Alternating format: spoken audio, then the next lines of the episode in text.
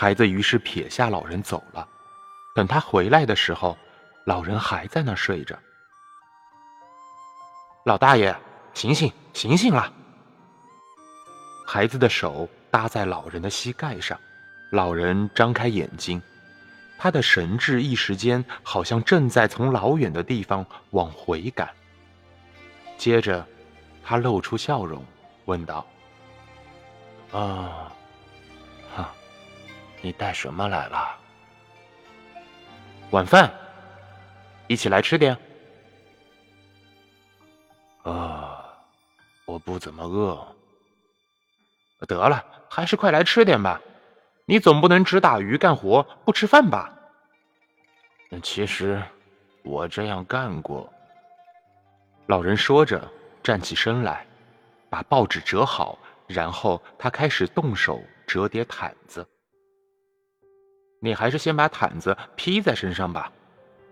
只要我活着，就绝不会让你不吃饭就去打鱼的。好孩子，还是多保重自己吧。啊，我们吃什么？油炸香蕉、黑豆饭，看，这还有炖菜呢。这些饭菜是孩子放在双层饭匣里从露台饭店拿来的，他口袋里有两副用纸餐巾包着的刀叉和汤匙。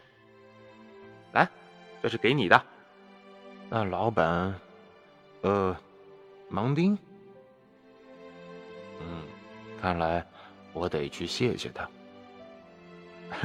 我已经替你谢过了，你不用再去谢他了。啊，嗯。我以后一定要给他一块大鱼肚子上的肉，他这样帮助我们不止一次了。嗯，是啊。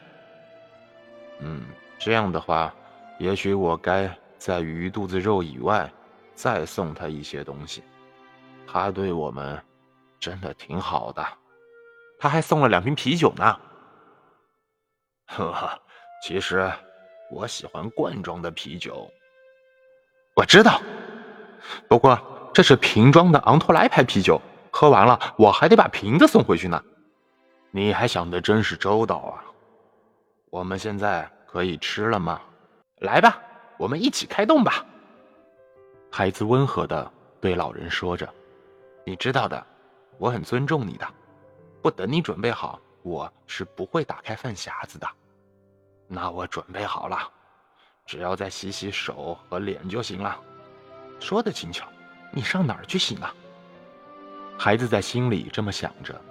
村里的水龙头在大路上第二条横路的转角上。其实，我该把水带到这儿让他用的。孩子接着想着，再带块肥皂和一条干净的毛巾来。我怎么会这么粗心大意？